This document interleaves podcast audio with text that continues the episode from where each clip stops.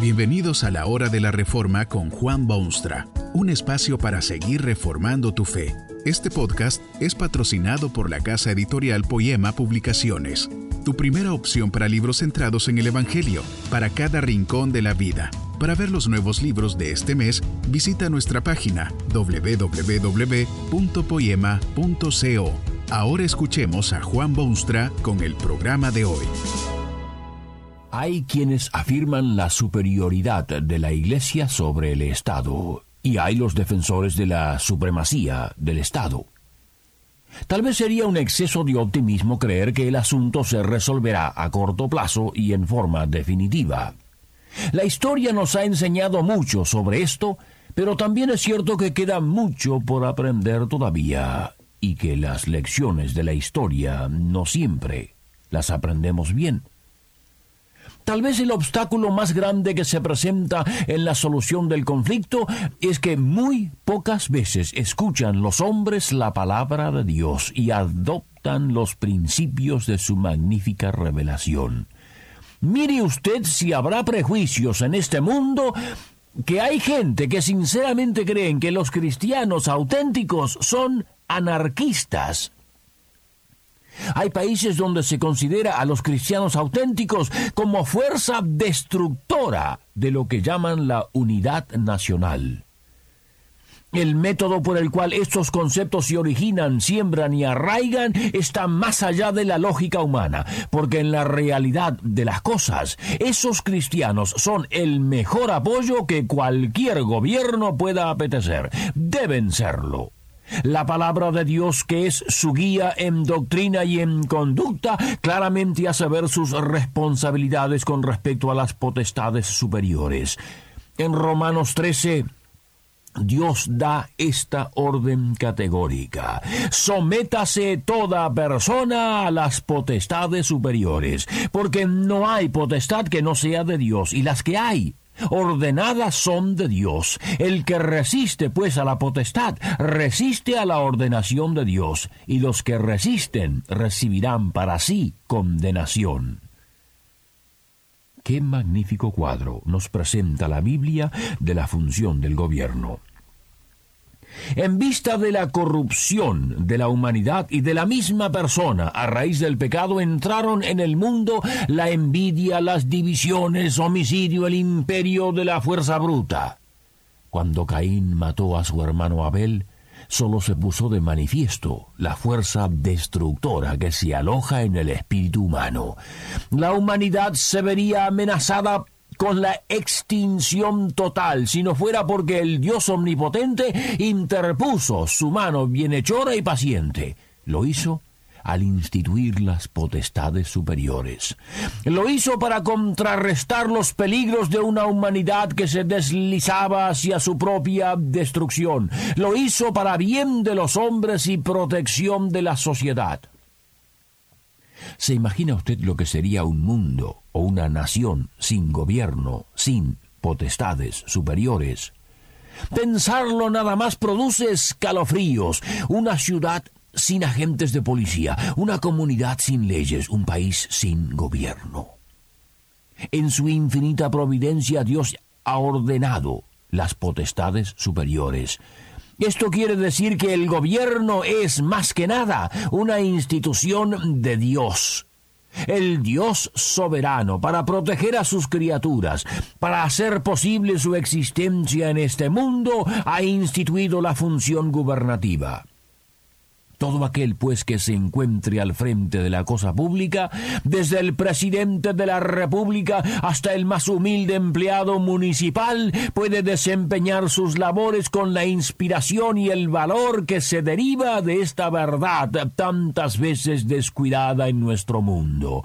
Este es uno de los grandes beneficios que la bondad general de Dios ha concedido al mundo entero. La vida eterna es para aquellos solamente que creen en Jesucristo como su único Salvador. Pero en esta vida la humanidad en general disfruta de importantes bendiciones enviadas por Dios y las potestades superiores es una de ellas, una de singular trascendencia. Quizá estamos hablando a alguna persona que ocupa un puesto en función de gobierno. Debido a la complejidad de la vida moderna, un alto porcentaje de ciudadanos se hallan en tales puestos.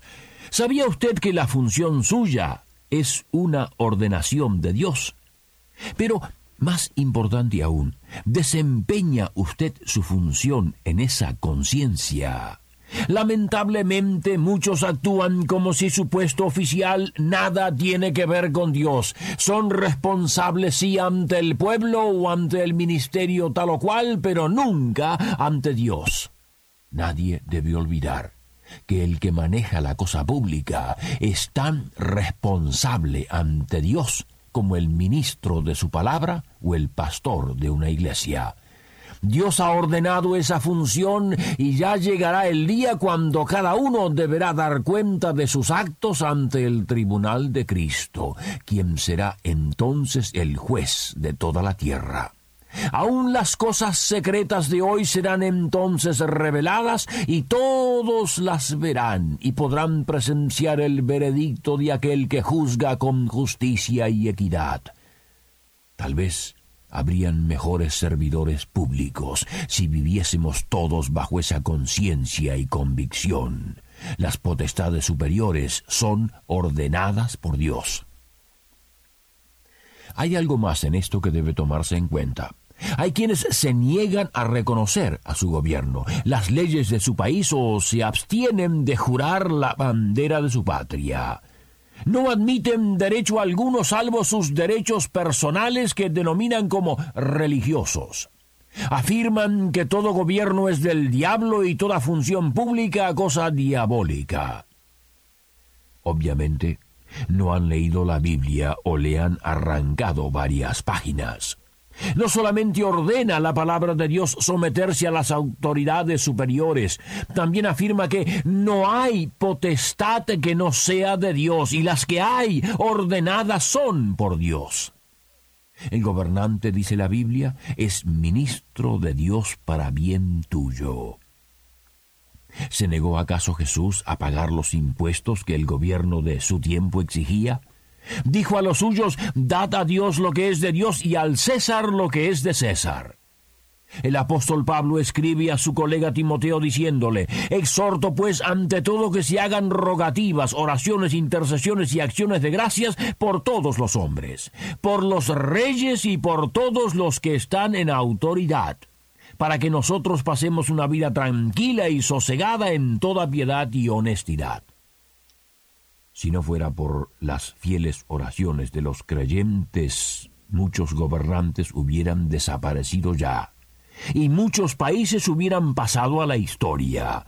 El creyente auténtico reconoce en la autoridad puesta sobre él no solamente la mano del más fuerte o la voluntad de las mayorías o el imperio de alguna ley. Considera estas cosas también, pero más que eso, considera a esa autoridad como ministro de Dios, ordenado por Dios y con muy claras responsabilidades delante de Dios. Pero ¿Dice la Biblia algo sobre cuál es la función de tales potestades? ¿Pueden tales autoridades arbitrariamente determinar y hacer lo que se les antoje sin límites y sin consideración? Bueno, oigan nuevamente las palabras de la Biblia. Es ministro de Dios para bien tuyo. Los gobernantes no son de temer a la obra buena, sino a la mala. ¿Quieres, pues, no tener que temer de la potestad? Obra lo que es bueno, y tendrás de ella alabanza. Mas si hicieres lo que es malo, teme, porque no en vano lleva la espada, porque es ministro de Dios, vengador suyo, para ejecutar ira sobre aquel que obra mal.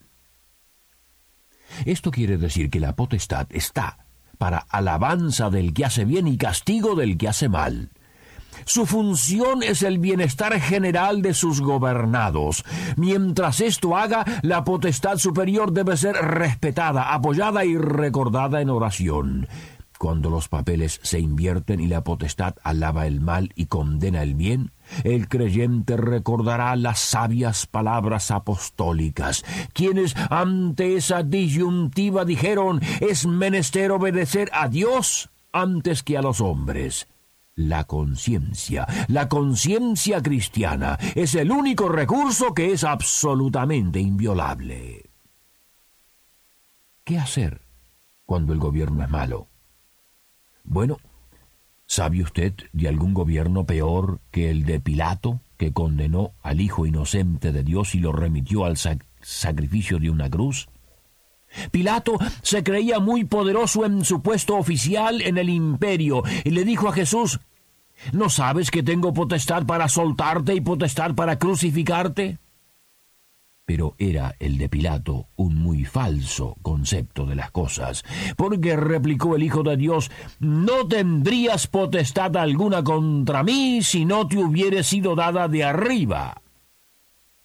Jesús se presentó ante sus jueces, ante las potestades superiores, fue oprimido, pero él mismo se humilló y no abre su boca. Y como es muda la oveja delante de los que la esquilan, así él no abre su boca.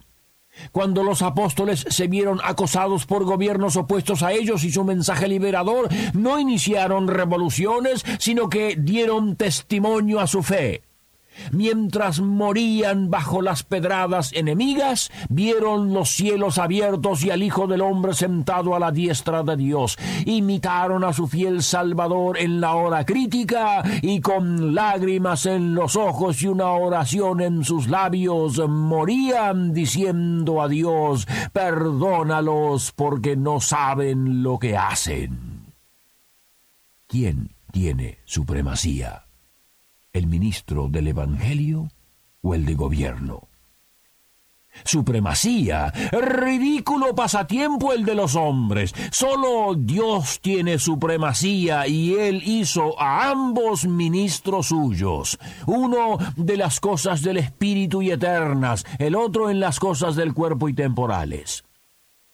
Escuche, preste atención al mensaje del ministro del Evangelio, porque allí hallará salvación, y ore, y respete, y obedezca al ministro de gobierno, porque eso es cristianismo del auténtico. Que este mensaje nos ayude en el proceso de reforma continua según la palabra de Dios. Si quieres profundizar en la exposición bíblica, puedes buscar más recursos en www.poema.co. Allí encontrarás libros que te ayuden a entender la palabra de Dios y aplicarla a tu vida. Poema, el Evangelio para cada rincón de la vida. Nos vemos en el próximo episodio de La Hora de la Reforma con Juan Bonstra.